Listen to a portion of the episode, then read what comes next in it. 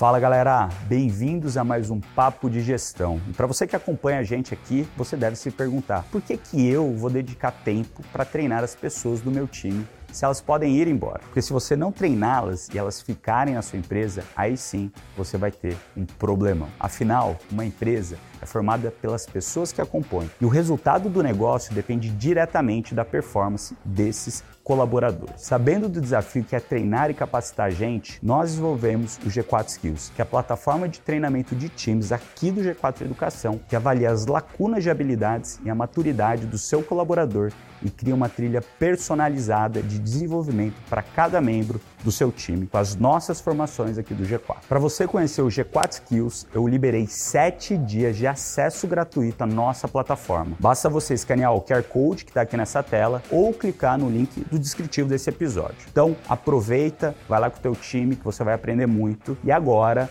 esse episódio aqui do Papo de Gestão tá sensacional. Espero que você goste. Tem três pontos importantes numa relação franqueador-franqueado. O franqueado precisa conhecer muito do negócio que ele está entrando, ele tem que ser apaixonado pelo que está fazendo, então barriga no balcão, todo dia transpirando o negócio que ele vai ter na mão. E o terceiro ponto que é importantíssimo, ele precisa ganhar dinheiro. Porque não nada adianta ele conhecer muito o negócio, ser apaixonado e não ganhar dinheiro. A dinâmica de um negócio, o que faz um negócio ter sucesso é totalmente diferente do que faz outro, outro. negócio ter sucesso. Absolutamente correto. E aquilo que você aplicou no negócio nem sempre vai ser a mesma coisa que você vai aplicar no outro. Às vezes as pessoas erram, elas se embriagam com o próprio sucesso delas e o próprio ego falando, se eu fiz isso, eu vou ter o superpoder de fazer isso no outro. E poucas pessoas têm, de fato, a capacidade ou tiveram várias experiências para falar, putz, cara, o que eu fiz nesse lugar não vai funcionar no outro. Mas, o que, que eu posso aprender lá que eu posso replicar para cá? E na verdade é assim, a gente, eu costumo dizer, a gente erra muito quando a gente não sabe e quando a gente acha que sabe demais. É isso aí. Então, duas, duas, lados, duas fórmulas para se errar. Quando a gente não sabe e a gente insiste em achar que sabe, ou quando a gente está convencido que sabe demais. Quando essas duas condições fazem com que a gente cometa erros absurdos, tá? Em qualquer Muito tipo legal. de negócio.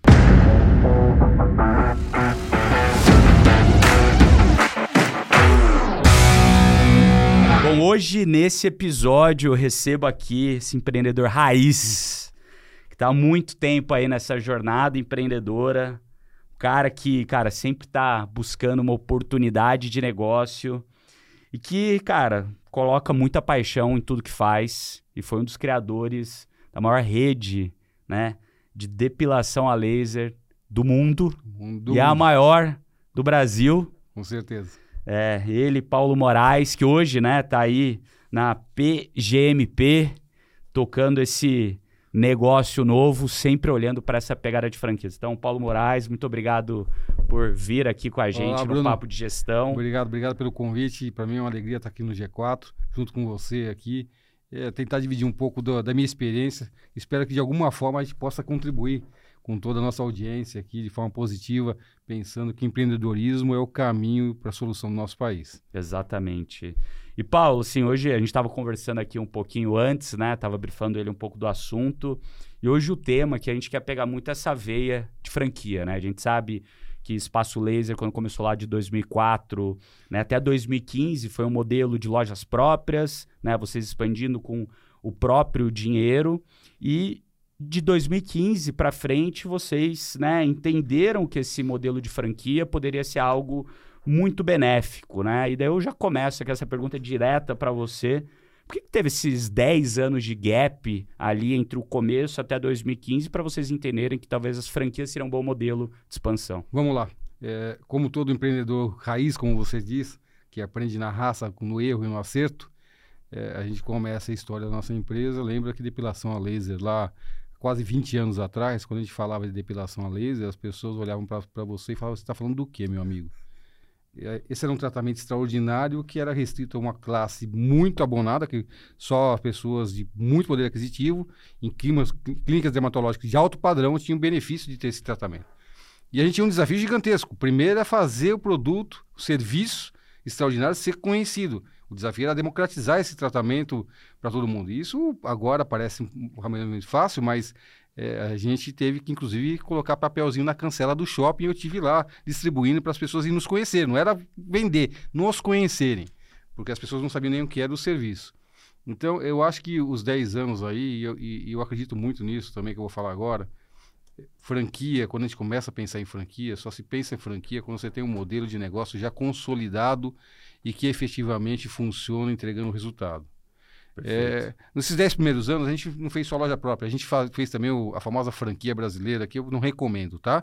A famosa figura do, do, do licenciado. Tá. Então a gente Como tinha... é que era isso? Então, como é que é isso? Você explicava mais ou menos para a pessoa que queria fazer um negócio como a gente, como é que funcionava a coisa, formatava parecido com a nossa loja, colocava a nossa placa lá, e ele era um, um licenciado que pagava um valor mensal pela, pelo uso da nossa marca Aham. mas sem muita padronização, sem muita preocupação de gestão e controle desse franqueado, licenciado, na verdade. É, então, e com uma relação que não é tão regulamentada como é a Perfeito. relação entre franqueado e franqueador. Então, não protegia nem nós enquanto licenciador, nem o licenciado nessa relação, porque é uma relação que a lei não é tão, tão clara como é que isso deve acontecer. Na, franquia- na- na- na época também o modelo de franquia ele já era disseminado, mas não tanto quanto hoje, né? É, esse também era outro desafio. O modelo franquia, naquela altura, já se falava, a gente já tinha conceito, aliás, a gente chegou a contratar, inclusive, uma consultoria para nos falar do que era franque, franqueado. Depois, ao final de, tanto, de um tempo louco de trabalho, entregaram para a gente um livro desse tamanho. Falaram, tá aqui, como é que você vai fazer? Eu olhei pro livro e falei assim, muito obrigado, nós não vamos fazer nada. Porque se você não vier fazer junto com a gente, não vai rolar. Perfeito. É, entregar livros, se precisasse disso, eu, eu compraria livros para ler em outro lugar. Não comprava para me entregar um livro. É, mas tudo bem, é curva de aprendizado também. Exato. Mas a verdade é que depois desse período grande de, de- de, de modelagem do nosso negócio e efetivamente constatando e verificado que nesse período nós aprendemos e a gente tinha efetivamente um negócio que funcionava bem, rentável, que pensando, olha, se eu franquear isso, o meu franqueado vai ser um franqueado Que vai feliz, dinheiro. feliz, porque tem três pontos importantes numa relação franqueador-franqueado. O franqueado precisa conhecer muito do negócio que ele está entrando, Uhum. ele tem que ser apaixonado pelo que está fazendo. Então, barriga no balcão, todo dia, transpirando o negócio que ele vai ter na mão. E o terceiro ponto que é importantíssimo, ele precisa ganhar dinheiro. Perfeito. Porque não nada adianta ele conhecer muito o negócio, ser apaixonado e não ganhar dinheiro. Uma hora essa paixão acaba, porque um amor que, que aguente você tendo que pôr dinheiro todos os meses durante um período muito longo de existência do negócio. Então, a- essas- esses três pontos de uma relação franqueador-franqueado, a gente tem que ter muita preocupação quando você pensa, vou franquear minha marca. Mas ali, olhando o ano de 2014, foi aí que a gente começou a fazer essa reflexão e por que que isso veio em nossa mente, por que que nós pensamos na necessidade da franquia. A gente, como disse para vocês, de 2004 a 2014, passaram-se 10 anos, a gente modelando e a gente já tinha um modelo saudável, que Uhum. entregava resultado, bem, bem desenhado, com os processos eh, bem desenhados, eh, mas a gente não tinha recursos para fazer uma expansão acelerada com recursos próprios. E a verdade é... Mas vocês não tinham porque o, a- você, todo o dinheiro que entrava, vocês reinvestiam Sempre. em loja. Na época Sempre. vocês estavam aqui com umas 46 lojas, não era? É isso, quase 40 lojas. A gente não Tá. tinha 40 lojas, somando inclusive essas, licenci... essas poucas licenciadas que a gente tinha já em funcionamento. É, mas a verdade é que o, o capex de uma loja nossa é cerca de um milhão de reais. Perfeito. Então não é tão, tão pequeno assim. Então você pensar uma expansão muito acelerada, tem dois aspectos importantes. Primeiro, recurso necessário para investimento grande, inclusive o capital de giro, lembra que não esqueça do capital de giro, não pense não lembre só do, do CAPEX. E o ponto importante, estrutura de ge- gestão e governança de uma rede própria, que é absolutamente diferente de uma rede de franquias. Você, a partir do momento que você tem uma rede própria de varejo, você tem uma estrutura muito mais robusta, Uhum. onde você tem, além da sua equipe da loja, você tem equipe de gestão comercial, gestão administrativa. Isso muda de forma exponencial, muito Perfeito. diferente de uma gestão de franquia. E, e a forma mais fácil aí, entre aspas, fácil, é, de fazer uma aceleração em termos de capital e de estrutura de gestão, sem sombra de dúvida, é a franquia. E 2014 mostrou para a gente que ou a gente crescia ou alguém cresceria no nosso lugar. Nessa época, o que, que aconteceu com o mercado? Tinham vários outros concorrentes entrando? O que, o que, que aconteceu? A gente começou a ver algumas iniciativas, uma que chamou muita atenção da gente naquela altura, uma marca existe até hoje, Aham. que vinha com a figura de uma atriz global, Tá. de forte expressão nacional, com uma equipe de muito capital para investir com ela. Um fundo de um fundo de investimento investimento se juntar, olhando esse negócio. Pô, ali passou um filme na minha cabeça. Nós estamos aqui há 10 anos quebrando, essa- quebrando pedra. Vai vir aqui alguém com muita visibilidade, com muita mídia e com muito dinheiro e vai engolir a gente e vai fazer com que a gente desapareça. Então aqui não tem solução. O que, que você sentiu nessa hora, cara? Né? Dessa hora um frio na, na espinha, e, mas assim, a, a, gente tem que, no dia a dia de empreendedor, cada desafio colocado é uma oportunidade para ser observada. Então, olhando o desafio colocado, e sim, deu um frio na espinha, eu vi, bom, agora é a hora de crescer, não tem volta. Então, eu me lembro claramente, num sábado de manhã, de ter postado a matéria no grupo de WhatsApp dos outros dois sócios que, a gente tinha no negócio, avisando, olha, semana que vem temos um assunto muito sério a ser resolvido e rápido. E, e foi como nós fizemos. A gente rapidamente entendeu que a gente precisava crescer, identificamos, na verdade, já tinha tentado, eu sou amigo do José Semenzato há alguns anos, uhum.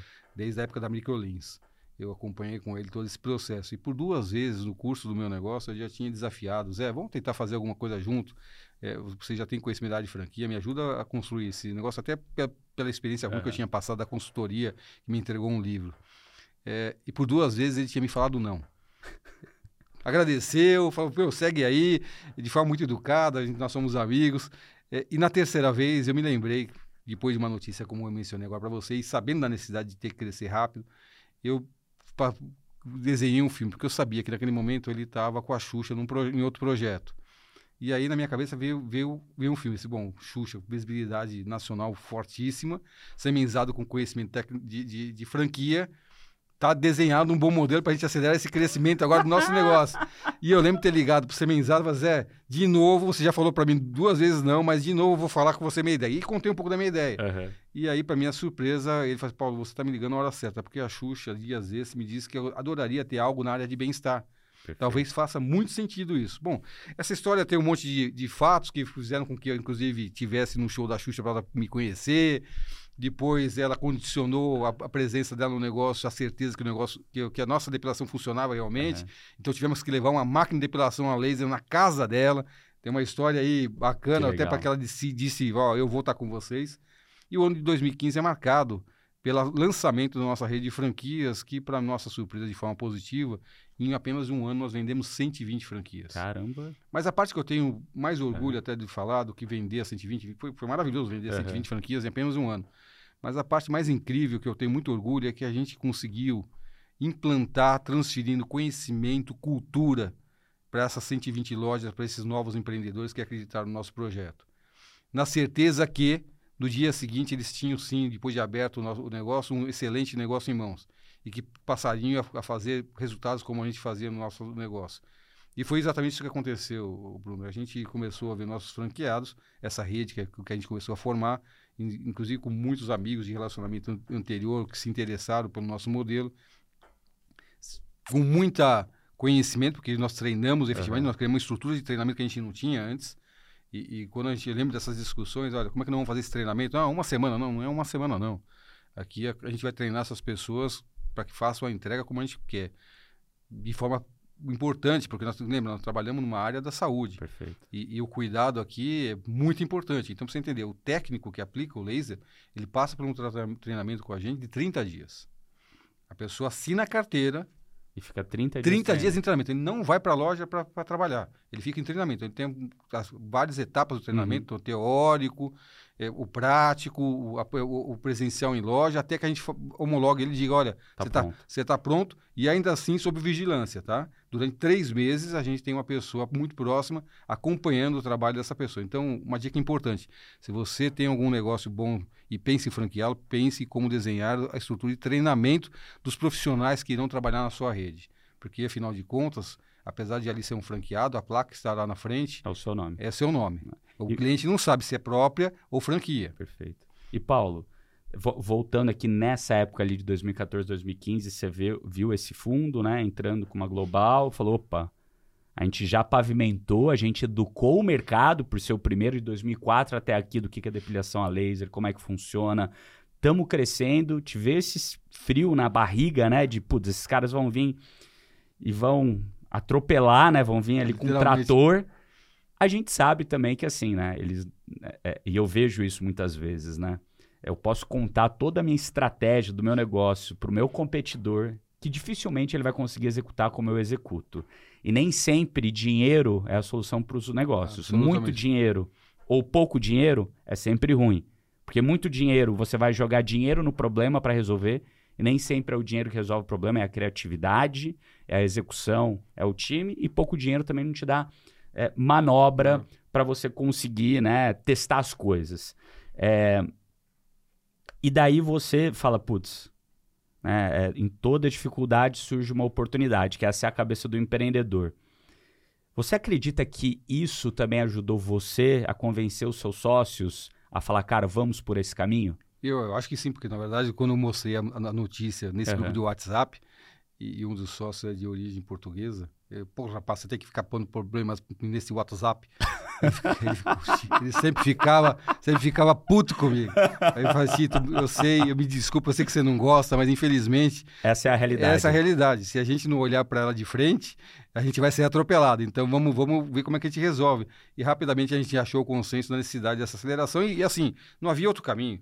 Ou era franquia ou era franquia, porque efetivamente, como eu disse para você, a gente não tinha recurso para o investimento total Perfeito. que precisava ser e, feito e, e, muito menos a capacidade de estrutura para fazer esse crescimento. E nessa época vocês já vinham estudando o modelo ou foi depois desse turning point, desse momento de virada ali que vocês começaram a estudar o modelo, trouxeram um consultor para ajudar? A gente já olhava o modelo, mas é. a gente não sabia como fazer. Por isso que a gente entendeu que a parceria com o Semenzato para a gente economizaria muito tempo e muito erros, né? Porque quando você se arrisca a fazer algo é, onde Sozinho, você não sabe, é. você tem que estar preparado porque você vai cometer alguns erros, Perfeito. inclusive em termos de capital, porque Perfeito. alguns erros custam dinheiro.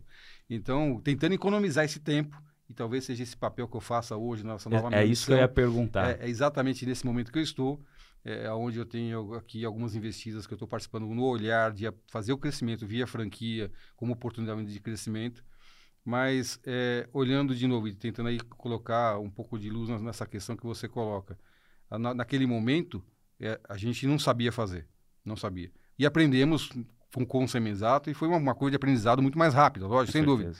E, lógico, com todo, como todo negócio, mesmo com curva de aprendizado mais acelerado, sempre alguns desafios que a gente foi resolvendo ao longo da jornada. Mas a parte mais importante, a gente criou uma, uma rede saudável, é, que a gente, onde a gente sabia exatamente o que estava sendo feito, porque como a gente uhum. sempre operou durante 10 anos, quando algum franqueado levantava a moto, tá dando aqui, você, a gente sabe como resolver o problema. Vem aqui que a gente, a gente sabe como esse, esse assunto tem que ser resolvido. Então, com os indicadores que a gente criou da operação, a gente sabia rapidamente o que o franqueado estava fazendo de forma correta ou o que ele estava fazendo de forma errada. Perfeito. E o que estava fazendo de forma errada, ó, é muda, assim que muda assim que está resolvido o seu problema. E, e você trouxe esse ponto, né? É, o que, que você acha que é mais fácil quando você está expandindo? Manter o padrão de qualidade numa rede própria ou numa rede franqueada e como vocês, né? Você já começou ali a falar dessa parte de treinamento e, e depois dessa re resposta, né? Como vocês fizeram para garantir? Você falou ali do treinamento que era muito importante, mas quais outros processos, rituais vocês tinham para manter essa qualidade durante essa expansão junto com esses franqueados? Então, é, manutenção de processos e cultura, especialmente cultura, uhum. de uma companhia em rede de franquia é muito mais desafiador quando você faz é, uma expansão com rede própria, sem sombra de dúvida, porque quando você tem a rede própria, todo mundo que está trabalhando com você está na relação direta de comando. Lembra, lembra que quando você tem uma rede de franquia, você tem um dono de negócio como você. Perfeito. E que as pessoas que trabalham com ele se, se reportam a ele não a mais você, tá? É, na verdade, existe aqui um trabalho importante de alinhamento do franqueado e suas equipes para que todo mundo esteja remando no mesmo sentido. Perfeito. O trabalho e o desafio é muito maior, sem sombra de. Por isso que a estrutura de treinamento, e não só treinamento, de reciclagem de profissionais e de acompanhamento desses profissionais com os gerentes de campo, cuidando de uma quantidade importante de franqueados no acompanhamento diário, uhum. É, de forma muito próxima, inclusive com autorização do franqueado, permitindo que a gente, a gente inclusive, fale com as equipes dele. Legal é, a gente conseguiu estabelecer essa relação, tem que ter muita confiança estabelecida aí. Porque ele, como franqueado, fala, não, pera lá, a minha equipe cuido eu. Perfeito. É, e aí a gente tem que estabelecer uma relação de, de, de confiança porque permita a gente falar com a equipe dele, orientando e criando um caldo cultural importante que faz com que toda a companhia pense e pulse no mesmo sentido. E, e assim, isso é mais fácil você fazer quando aquele franqueado, aquele dono de negócio está alinhado com você. E muito próximo de você. E próximo. Agora, a pergunta anterior a essa, né? Você falou lá que 2015, vocês, ou 16, né? Vocês venderam 120... 115. 2015 foram 120, 120 franquias vendidas, vendidas. Em, apenas, em apenas um ano. E quando você fala do modelo de franquias, você tem essas duas vertentes de receita, né? Você tem o dinheiro da venda da franquia. A taxa de franquia. A taxa de franquia e você tem depois os royalties que vem. Agora, você também tem um incentivo, muitas vezes perverso, dependendo de quem é a franquia, de, pô, vou socar a franquia na galera, porque eu ganho a taxa de franquia, mesmo que talvez o meu negócio não seja super bom e eu não vá ganhar tanto em royalties. Só que talvez esse, é, esse incentivo perverso, dependendo de quem está fazendo o negócio, logicamente que não foi o caso de vocês, que você já deixou muito claro isso desde o começo. Como você, querendo vender e ter a taxa de franquia, você também se preocupa com a seleção? Porque esse contato e esse alinhamento de longo prazo com o dono também vem da qualidade do franqueado que você está trazendo, sem né? sombra tem, de dúvida. Tem, tem, aquele filme lá, o Em Busca de Poder, do McDonald's, que ele fala muito bem isso, né? Que ali no começo é, das primeiras vendas que ele fez, o, o Roy, acho que era Roy, né? O nome dele. É, das primeiras vendas que ele fez, ele fez para sócios investidores que não estavam com a barriga no balcão e aqueles negócios não prosperaram. E daí depois ele foi por um caminho de achar é, os Mormons que, eram, que é uma religião que prega muito trabalho é, é, e que colocavam grande parte das economias deles, que eles iam colocar a barriga no balcão e fazer aquele negócio funcionar. Sim.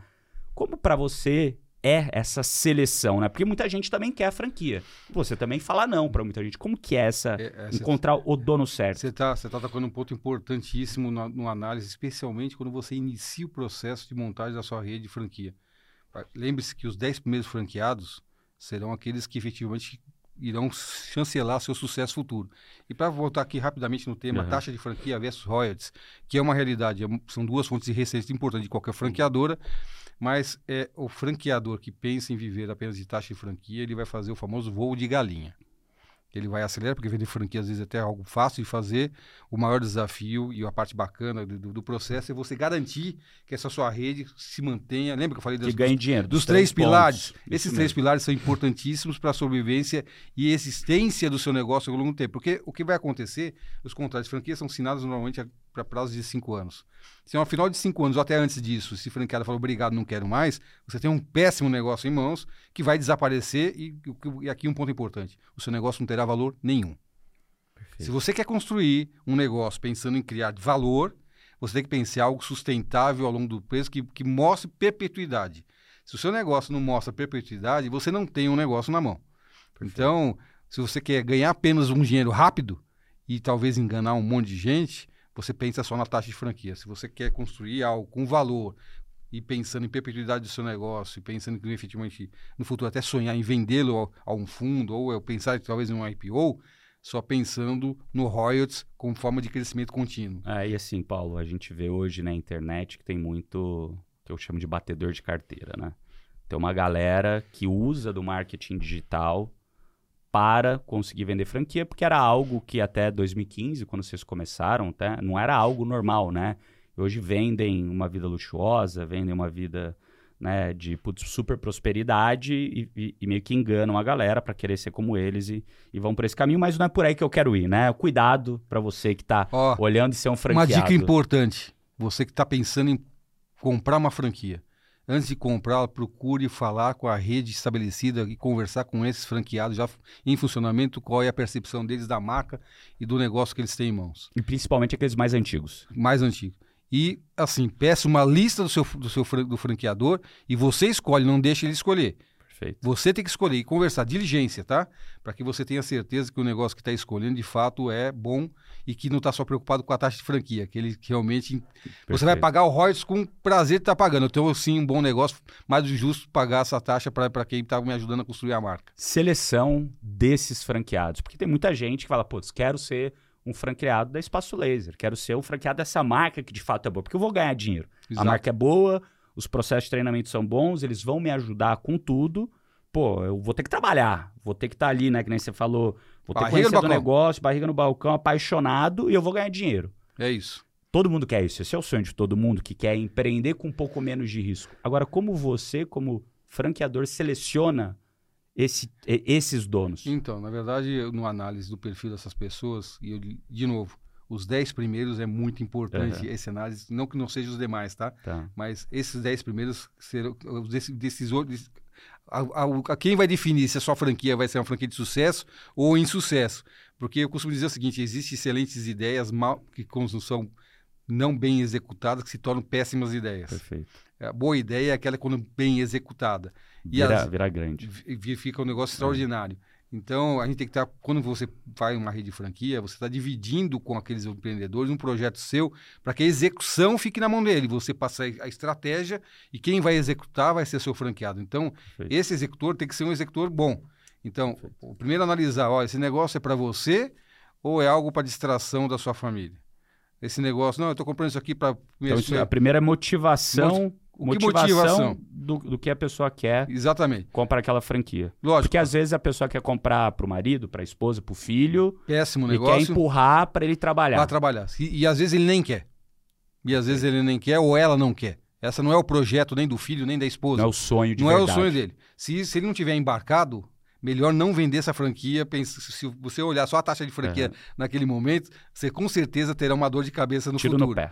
Com certeza. Lembre-se que a franquia é sob conceito e, e ótica de quem está comprando uma, uma, uma franquia, é, eu comprar uma franquia, em vez de montar meu negócio próprio sem marca, sem histórico, eu estou querendo mitigar parte do, parte do risco do negócio. O risco do uhum. negócio sempre existirá. Até porque existe aí aquela questão da execução. O franqueado precisa executar de forma correta o que o franqueador tem como modelo e processo. Mas o risco ao comprar uma franquia, entende-se muito menor do que um negócio nascendo absolutamente do zero. Uhum. Então, isso é importante que a gente entenda aí o papel e, e, e, a responsabilidade assumida pelo franqueador e a responsabilidade do franqueado quando se estabelece essa relação. Pô, motivação é um. O que, que, mais a gente tem aí? Capa, exemplo? A capacidade financeira, sem sombra de dúvida, uhum. porque às vezes a pessoa tem apenas o recurso para fazer a montagem do negócio, mas não tem o, o famoso working capital, o capital de giro necessário uhum. para manutenção, porque lembre que todo negócio ele tem uma curva de maturação até chegar ao break-even e começar a gerar recurso. Inclusive, lembre que às vezes você tem um negócio break-evado, mas o fluxo de, de, de, recebível dele é diferente, é descasado. Perfeito. Então tem que ser analisado. Olha, como é que é o fluxo de recebimento de, desse negócio? Porque às vezes ele está dando lucro sob aspecto de operacional, olhando. Gerencial. Gerencial, meu DRE está positivo, mas, fluxo mas o fluxo de caixa é negativo. Então você tem que ter capacidade de sustentar uhum. ele até que ele se torne um, um negócio, negócio, operacional ah, que fluxo acha positivo. Então, esse análise do, do, do, franqueado, entender a capacidade financeira sem sombra de dúvida e, e entender o histórico profissional dele para ver se ele tem alinhamento e conexão com o negócio que ele pretende montar. É, eu acho pouco provável que uma pessoa que a vida inteira trabalhou no setor de indústria pesada, olhar de dia para noite passe a olhar e entender com velocidade e rapidez um varejo de serviço. São eu coisas acho... totalmente diferentes. Absolutamente. Cultura diferente, o processo diferente. E aí você começa a ver a pessoa tentar aplicar o que ele fazia antes no, no, no, na, no setor e, e destruir. E não funciona. Não funciona, não funciona. Cara, esse, esse é um ponto super importante, mas antes de falar desse ponto, vou pedir aqui para a galera que está ouvindo a gente, né? Esse papo está sensacional para vocês ajudarem aqui a gente na missão de colocar o G4 Podcasts no top 5 podcasts de negócio aqui do Spotify. Então, vai lá, segue a gente, curte, manda para um amigo teu o nosso podcast para ajudar a gente nessa missão de levar aqui o G4 Podcasts para o top 5. É rapidinho e ajuda demais a gente, tá bom? Bora lá, mas esse ponto, Paulo, que você falou, para mim é algo que é sensacional, né? Eu, eu, eu tenho um histórico, né, de ter feito vários negócios diferentes. Então a gente começou um negócio que não deu certo, daí foi a Canui, foi super bem, a gente vendeu na Dafit, ajudamos a Dafit a mudar é, é, de patamar quando a gente estava lá.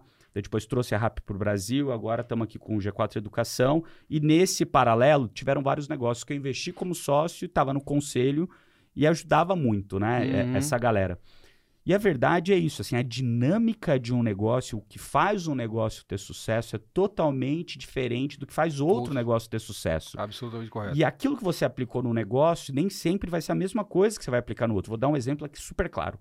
A Canui era um negócio, né, um e-commerce que vende roupas e artigos esportivos, uhum. é, calçados, para o público masculino jovem. E lá quando você fala do, do, do e-commerce multimarca na internet, uhum. você tem uma briga por preço muito grande, porque as pessoas podiam entrar na Canui, a dois cliques na Netshoes, a dois cliques na Centauro, a dois cliques na própria da Fit, que depois comprou a gente. A dois cliques eles estavam em vários lugares e você não tem um diferencial de marca de produto, porque o produto está em todos os lugares os mesmos, né? Uhum. E uma coisa que a gente entendeu que talvez a gente não tivesse um diferencial competitivo mais premium. Uhum. A gente estava num jogo de commodity. Preço commodity. E você está num jogo de commodity, de preço, que é difícil de você se diferenciar, você tem que pensar de acordo com isso, falar, poxa, se eu estou nesse jogo, eu tenho que ser o mais eficiente possível. Se eu for o mais eficiente possível, O jogo é diferente. é diferente. Lógico e para ser sim. o mais eficiente possível, cara, é um jogo de cortar preço, marketing ser super fundo de funil, que vai converter menos marca, menos branding. Cara, você Uhum. tem que ser muito enxuto. Automatizar, ganhar eficiência, fazer mais com menos. E daí a gente, né, vamos pular 10 anos aí quando a gente vê pro G4 Educação, não vou contar dos casos ali do Uhum. meio da Fit Rap, mas vamos falar do G4 Educação que a gente tem um posicionamento premium, Uhum. Que é um posicionamento de valor, valor. gerar valor, de marca, adicionar valor, experiência. experiência. E é totalmente diferente, são dois mundos totalmente diferentes. Não adianta eu, Bruno Nardon, ter a cabeça que eu tinha lá na Canu para aplicar as mesmas coisas, de corte de custo, de eficiência, mais com menos. Cara, isso não vai funcionar nesse modelo. Exatamente. E essa é uma realidade que muitas vezes as pessoas que têm sucesso se enganam Ao iniciar um novo negócio. ao iniciar um novo negócio, achando que aquilo que fez elas terem sucesso no negócio, as regras, a dinâmica vai ser a mesma para o novo negócio. Exatamente. E são poucas as pessoas que eu conheço, talvez você é uma delas, que já fizeram vários negócios diferentes, logicamente ficou ali na Espaço Laser durante um grande período da sua vida, mas fizer- fez coisas antes Uhum. e faz coisas agora, né? Ainda nesse setor que você se identificou e criou. Às vezes as pessoas erram nesse. Elas se embriagam com o próprio sucesso delas e o próprio ego, falando, "Putz, se eu fiz isso, eu vou ter o superpoder de fazer isso no outro. E poucas pessoas têm, de fato, a capacidade ou tiveram várias experiências para falar, putz, cara, o que eu fiz nesse lugar não vai funcionar no no outro. Mas o que, que eu posso aprender lá que eu posso replicar para cá? Então, esse ponto que você trouxe para mim aqui, para mim é, é uma sacada para qualquer tipo de negócio, mas cara, para franquias muito mais ainda. Bela dica. É isso aí. E na verdade é assim. A gente cos- eu costumo dizer, a gente erra muito quando a gente não sabe e quando a gente acha que sabe demais. É isso aí. Então, duas, São duas, dois lados, duas fórmulas para se errar. Quando a gente não sabe e a gente insiste em achar que sabe, ou quando a gente está convencido que sabe demais. Quando, essas duas condições fazem com que a gente cometa erros absurdos, tá? Em qualquer Muito tipo legal. de negócio. E, cara, assim, quando a gente, a gente falou daqui do que que o franqueado para ter sucesso, né? E quando você vê ali nas, nas franquias que vocês tiveram, eu não sei, talvez vocês não tiveram muitas que fecharam ao longo do caminho, né? Sem nenhum histórico de franquia que tenha fechado na história do Espaço Laser. Isso pra gente é algo motivo de muito, cara. de muito orgulho. Parabéns. De muito orgulho. A gente teve uma histórica, antes pelo contrário, todos os franqueados, na, na, na regra, no histórico, tem mais de uma franquia porque se empolgam e querem ter mais.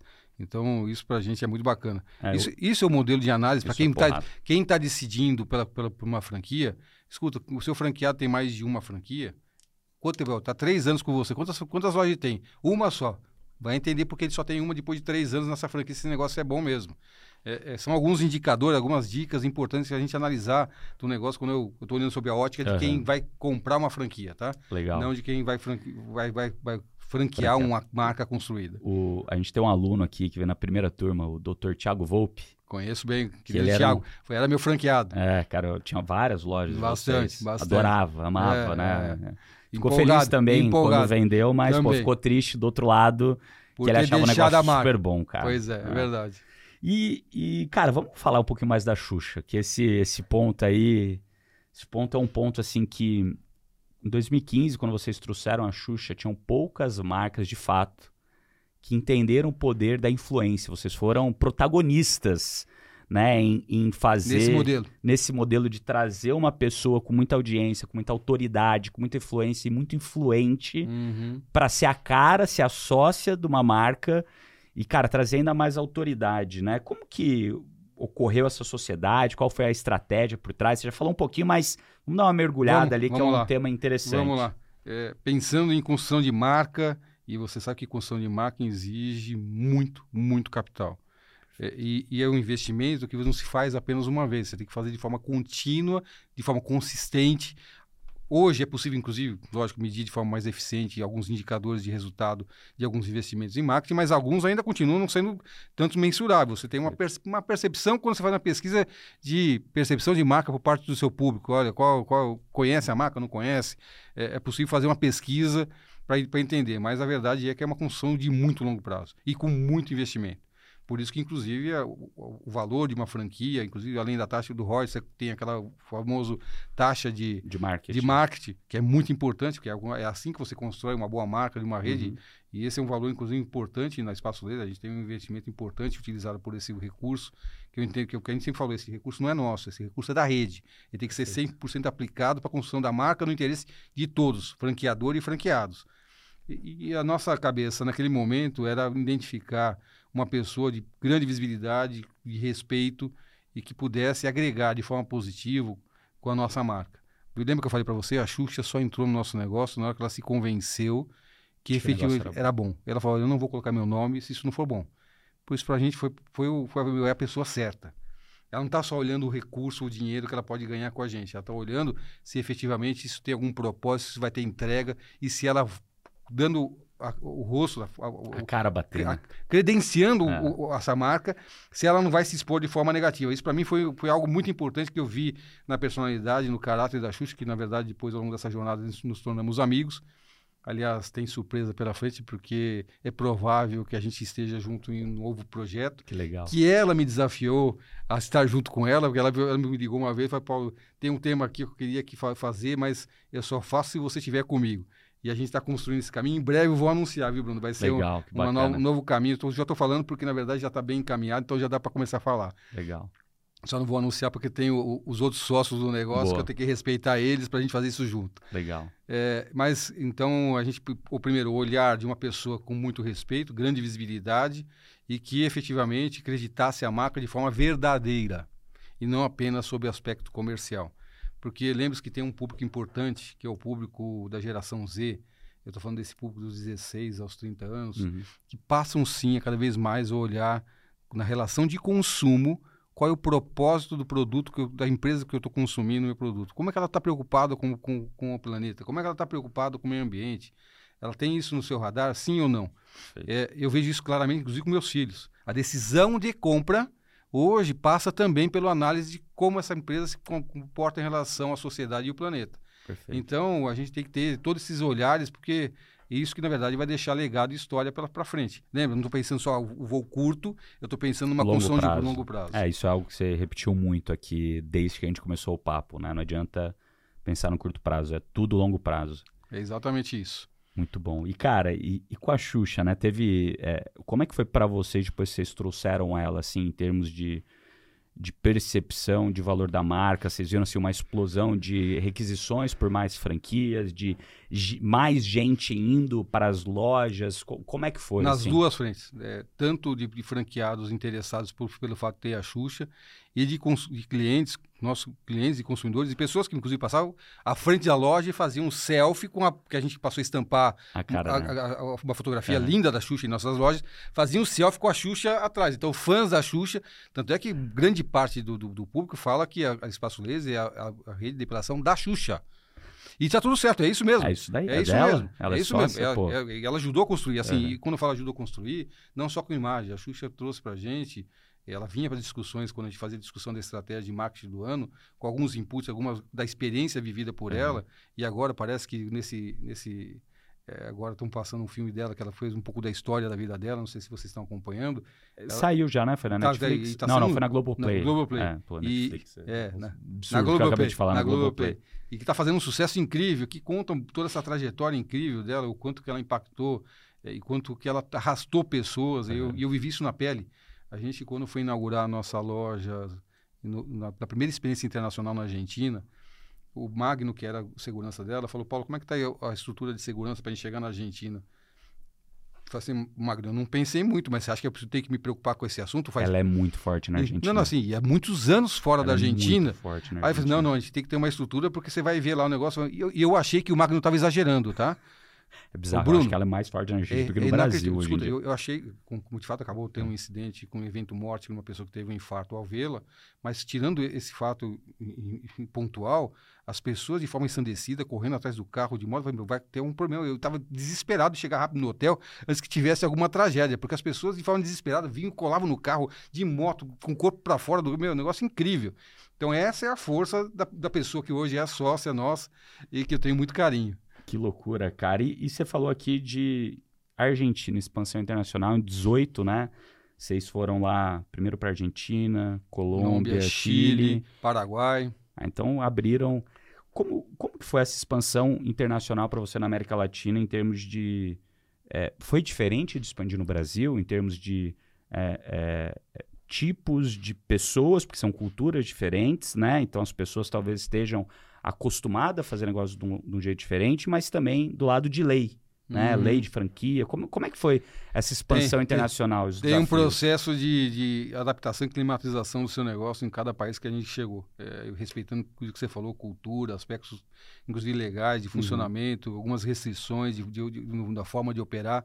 Mas a essência do nosso modelo de negócio a gente tentou preservar, é, respeitado essas questões de cada país para que o negócio funcionasse. E eu acho que o modelo acabou funcionando de forma positiva. A gente entendeu, sim, que era necessário essa climatização, inclusive. é, na Argentina a gente tem um sócio local, no Chile tem, Legal. na Colômbia a gente não fez, Que é mas o que é um se eu tivesse franqueado. não, na verdade ele é um sócio da operação, Da operação nossa, da local. operação Legal. nossa lá. Legal. Ele é um sócio.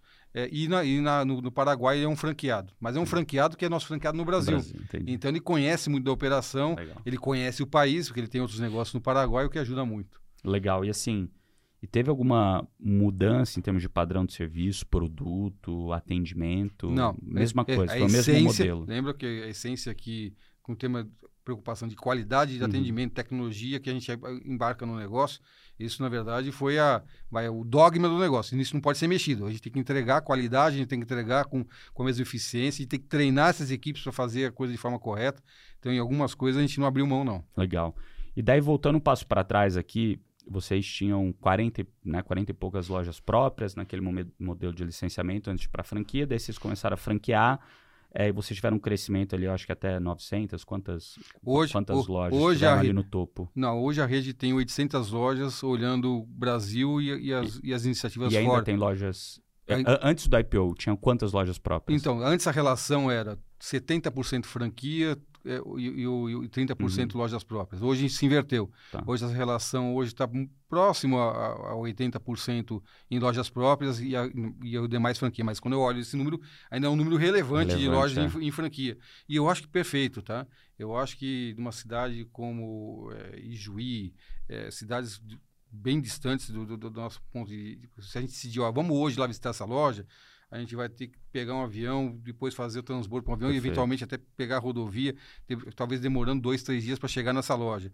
A eficiência de gestão nessa condição cai muito. Perfeito. Então, melhor que seja um franqueado como dono, cuidando daquela loja, nesses lugares onde você perderia a sua eficiência de gestão, né? Perfeito. E daí, é, quando eu, eu conversei com o Caíto, né, da Chili Beans, e ele falou que ele também tinha lojas próprias e franquias, né? E daí, uma época, ele falou, cara, vou matar a loja própria, agora é só franquia. Então, hoje, o modelo dele, ele não tem 100% nenhuma franquia. loja própria, ele só tem franquia e, e- e anda, né? E daí, é, eu tenho uma pergunta para você, se existem tipos de negócios que são mais fáceis de serem bem-sucedidos no modelo de franquia, ou se esse misto entre franquia e loja própria é algo é, é, que é importante de ter, né? Porque, de novo, são modelos diferentes. Não tem fórmula mágica aqui. Exato. O tema aqui é não existe fórmula mágica. Uma a primeira pergunta que precisa ser respondida de forma eficiente quando se decide fazer uma franquia é: ao franquear aquele franqueado na ponta, com toda a estrutura de custo que ele tem, e pagando os royalties e a taxa de, de propaganda, ele vai tendo um resultado importante se a Pra ele, né? para ele? Se a resposta for sim, ok, você tem um modelo franqueável, tá? Tá. E se a resposta talvez não, ou a margem muito pequena a ponto de não, justificar um investimento, é melhor repensar se a sua expansão tem que ser feita por, por franquia ou manter a expansão em lojas próprias. É, é- essa é uma, uma pergunta a ser respondida quando se pensa em franquia.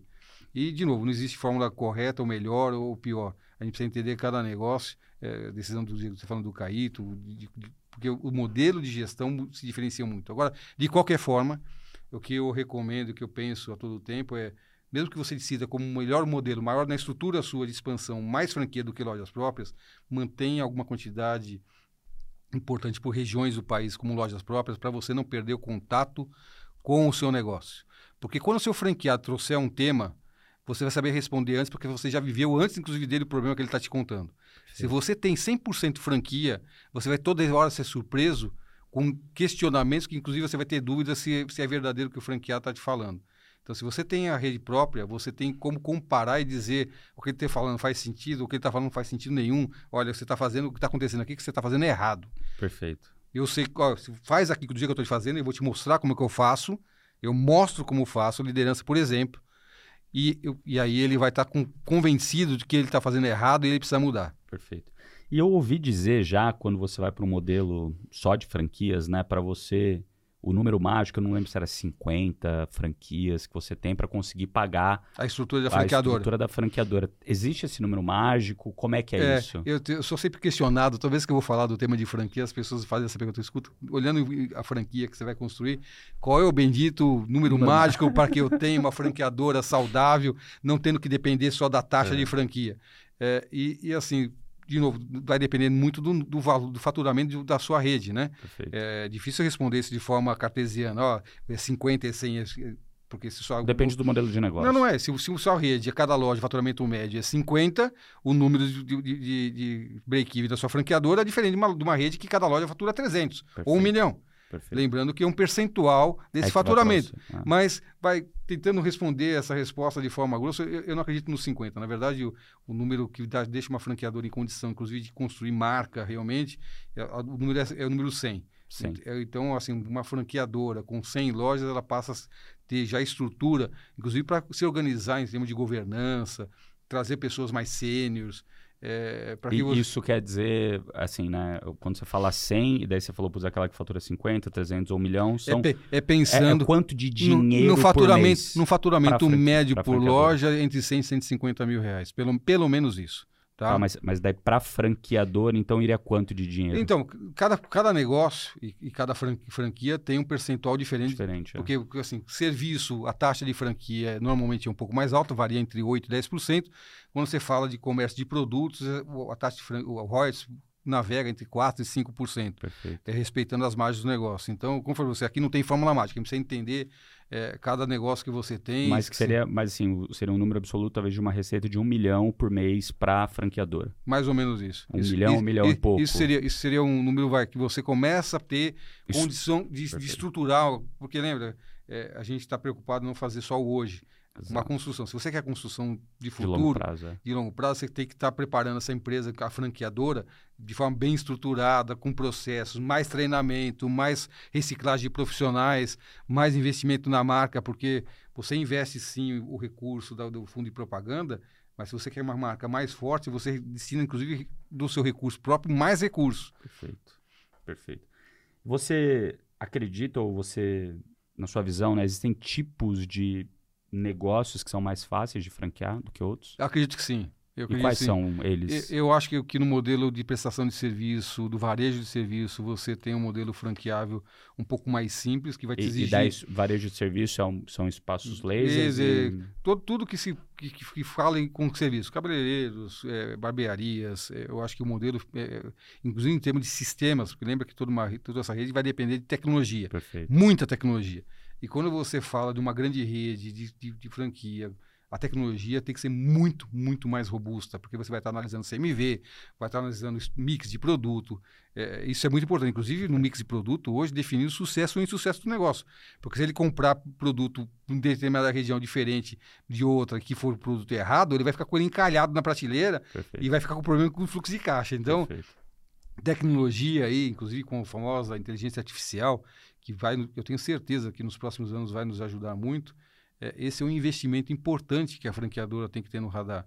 E é lógico que ela vai poder fazer muito mais investimento, inclusive se preparar melhor em termos de tecnologia, se ela tiver num patamar de receita um pouco melhor para fazer esses investimentos. Né? E daí você falou ali de varejo de serviço, o que, que mais você vê que vai bem nesse modelo e, e talvez o que, que não vai bem, pela é, sua experiência que você já viu? O que, o que eu, assim, produtos na, na área de, quando a gente pensa de material de construção, eu já vi um pouco de dificuldade porque as margens são, são pequenas. pequenas. Então, quando você olha negócios onde a margem de comercialização é muito espremida, a chance de você ter sucesso como, como franquia diminui. Não estou falando que é impossível, tá? Porque existem algumas redes uhum. que fazem.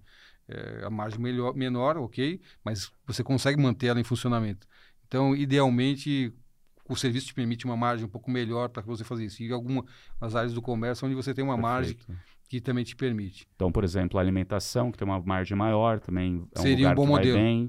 rede de, é, de rede, lanchonetes, lanchonetes tu, tu, ou marcas próprias também, que putz, tem margens maiores. Maiores, exatamente. Você então, vai para um play mais de multimarca, talvez já é mais difícil, então, porque... olhando o famoso PNL, uhum. você tem que olhar e ver o quanto que vai sobrar. o seu franqueado. Idealmente, lembrando que a última linha deve variar entre 18% e 25%, para que o, o investidor sinta animado a ter. Depois da taxa de royalty, depois da depois taxa de limpo para ele. A última linha, aquele que ele vai pôr no bolso. Entre 18% e 25%. 25% eu, eu indicaria como um bom, bom, bom número para indicar para ele ver se, ó, aqui faz, vale a pena pôr dinheiro que eu vou ganhar, vou, vou ter um bom negócio. Boa. Qual conselho você daria para alguém que tem um negócio e nesse momento está pensando em expandir através de franquia?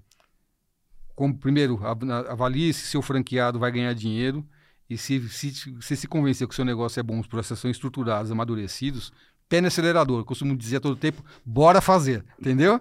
É o que eu estou fazendo agora. Nesse momento, uhum. o Paulo Moraes, que, que, que, tem agora a PGMP Investimento, eu, eu olhei, olhando o varejo, que é algo que eu sempre gostei de fazer, porque a gente fala muito da Espaço Laser, mas como você, eu tive curvas de erros e acertos. Montei alguns negócios que deram, fizeram sucesso, que inclusive existem até hoje, eu, eu olho isso com muito orgulho, porque eu fundei a companhia, vendi, ela, e, e depois de 30 anos de existência, ela está aí ainda entregando Legal. resultado para quem ficou como, como sócio e para a sociedade sociedade, gerando emprego, mas olhando isso como, como oportunidade, estou é, olhando o varejo, é, tenho já algumas iniciativas, são cinco iniciativas que eu estou acelerando e tem uma menina dos olhos que eu estou muito apaixonado agora que chama RM Pharma, que é uma rede de farmácias com 900, com 900 lojas que eu estou lá junto com o Tiago para a gente fazer uma expansão Legal. e crescimento e estruturar a companhia para um outro patamar de história. Tiago, aluno nosso aqui também, é participou isso, do clube, exatamente, um cara exatamente. super, super bacana. Um abraço aí, Tiago. É isso aí, Tiago.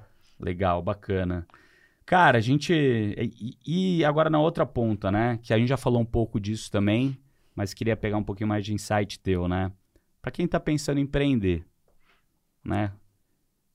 Talvez ele vai estar tá se perguntando, pô, vou abrir um negócio aqui do zero, ou talvez possa ser franqueado. Quais os prós e contras dos dois modelos? Você já falou um pouquinho, né? Putz, quem está no franqueado, é, talvez você tenha menos risco e tal, mas você, o que você vê por todo mundo que você já conversou ali. E, e pela minha experiência de vida, porque eu também, eu também cometi esse erro. Eu uhum. tentei comecei alguns negócios que não prosperaram. É, primeiro, eu acho assim, quando você vai começar um negócio que não é uma rede de franquia, que já não tem uma marca, um processo consolidado, primeiro começar em algo que vocês pelo menos conheçam um pouco do que será feito. É, se arriscar em um negócio novo, sem marca, sem histórico, você desconhecendo o negócio que vai entrar, a chance de insucesso aumenta. Não estou falando que, que não pode ser sucesso, pode ter sucesso, não tem nem dúvida disso. Olha, eu nunca trabalhei com farmácia, mas eu vou abrir a minha farmácia do zero e, e montar. Pode fazer sucesso? Pode fazer sucesso mas eu acredito que você terá muito mais percalços e a chance de insucesso pode aumentar de forma brutal. Perfeito. Então, ao entrar em algo que você nunca fez, a franquia talvez seja o melhor modelo.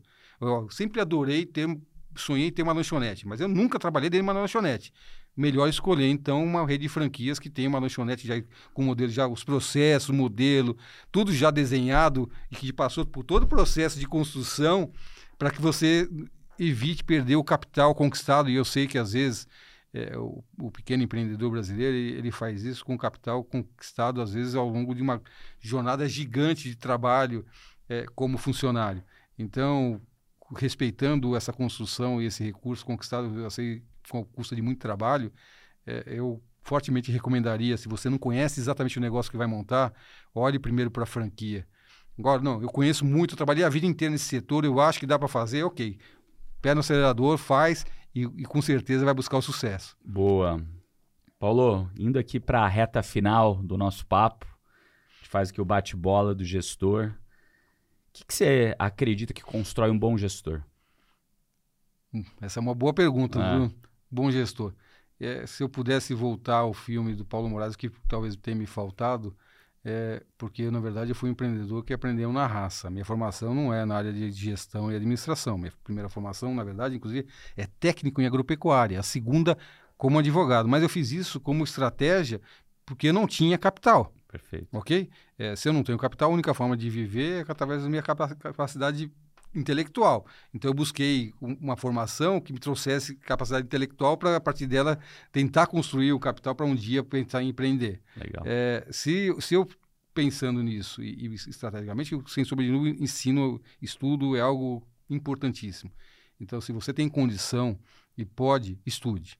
Eu costumo dizer, e eu falo isso para todas as pessoas, para os jovens especialmente, na vida podem levar absolutamente tudo.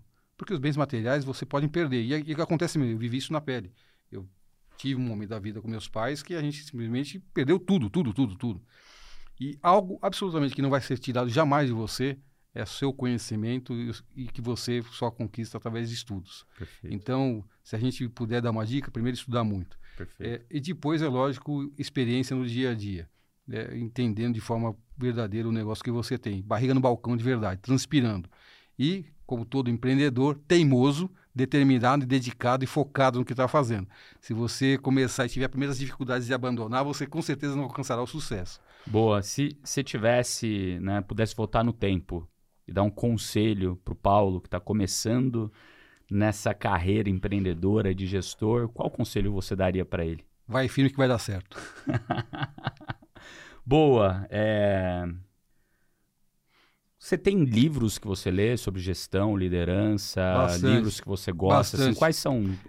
Deixa uma dica aí de um livro para a galera ler aí. Que... Eu tenho, tenho um que eu gosto de ler e que eu já li algumas vezes, porque cada fase da vida você lê o livro sobre um novo olhar e um novo enfoque. É um livro que não é novo, é bem antigo, A Arte da Guerra. Legal. É, que eu recomendo porque ali tem, apesar de contar a história de, de, de um guerreiro chinês antigo, de mais de 3 mil anos atrás, que dizem que existiu, eu não tenho muita certeza se existiu, mas os ensinamentos e as dicas, os insights de vida e de percepção, inclusive como empreendedor, são muito interessantes. São 13 capítulos. Super rápido Super ler. rápido de leitura, ah. mas a cada momento da vida. Tanto é que eu tenho guardado. Ó, daqui a três, três anos eu volto para te ler de novo.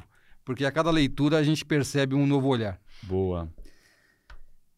Muito obrigado, Paulo por ter vindo aqui. Você quer deixar uma mensagem para a galera que está te ouvindo? Como que faz para te seguir aí nas então, redes? É, no, na rede, o meu, o meu, Instagram, que eu acho que é um bom é. canal, é Moraes, Moraes que é com I, tá?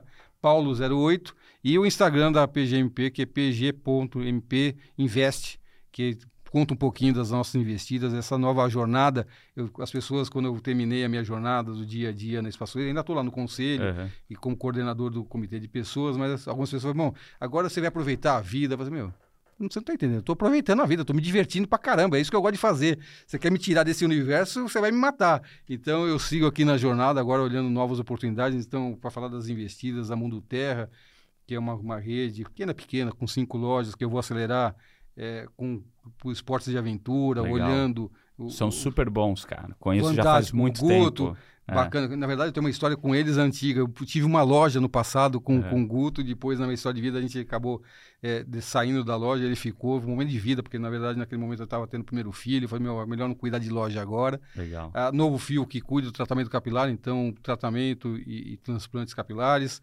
O grupo Laces, que é o tratamento capilar, que eu costumo falar da pele para cima. Conheço também o, a turma. Boa. Uma proposta Nossa. de tratamento olhando o meio ambiente, baixo impacto, produtos orgânicos, algo extraordinário. Porra, porra eles, eles ficam ainda lá no. Na, do, ali na frente do Parque do Povo? Exatamente não, do Parque do Povo não, do Parque do... do, do ali no, perto da Lapa. Isso, exatamente, Lapa. exatamente. É... Parque, ah, Parque Vila Lobos. Vila Lobos, Vila Lobos isso, exatamente no, ali. No Vila Lobos Office Park. Exatamente. Eu, a gente tinha é o Itamar e a Cris. Isso, Itamar e a Cris. Eu conheci o Itamar, eu acho que foi através da Endeavor. Que legal. Que falaram é. para eu mentorar são, ele durante São apaixonados pelo lá. que fazem e fazem muito bem, viu? E, e, a gente tinha o nosso escritório da Canui na Torre C e depois na Torre A daquele complexo então você conhece bem. Vila Lobos. Daí a gente foi lá no escritório deles, cara, uma delícia é, ali, ali muito a, gostoso. A cultura da companhia é muito interessante e tem uma rede a Lace é uma marca muito estruturada é, para o público AAA e a gente está construindo uma marca chamada Bioma para fazer a virada de salões de beleza com a mesma proposta que Laces e que eu acredito muito em crescimento. E para falar depois da Bloom, que é com, que faz é, os sanduíches com proteína vegetal, pensando na, no, no planeta e, por fim, a RM Pharma, que é a última investida, que a gente está trabalhando e construindo aí o futuro. Já tem 900 lojas, mas acho que dá para fazer muito mais. Que legal, cara. Paulo, muito obrigado por ter vindo aqui. Bruno, obrigado pelo convite. Boa. Pessoal, gostou desse episódio? Então, ó, não esquece de avaliar a gente lá no G4 Podcasts, no Spotify. Manda para os seus amigos que gostaram, para quem é franqueador, para quem quer ter uma franquia. Tiveram vários insights aqui durante esse papo. Papo de alta qualidade, como todos que a gente está tendo aqui no Papo de Gestão, tá bom? Me sigam lá, bruno.nardon no Instagram, arroba G4 Educação, arroba G4 Podcasts e espero você no próximo episódio. Um abraço, até mais. Valeu.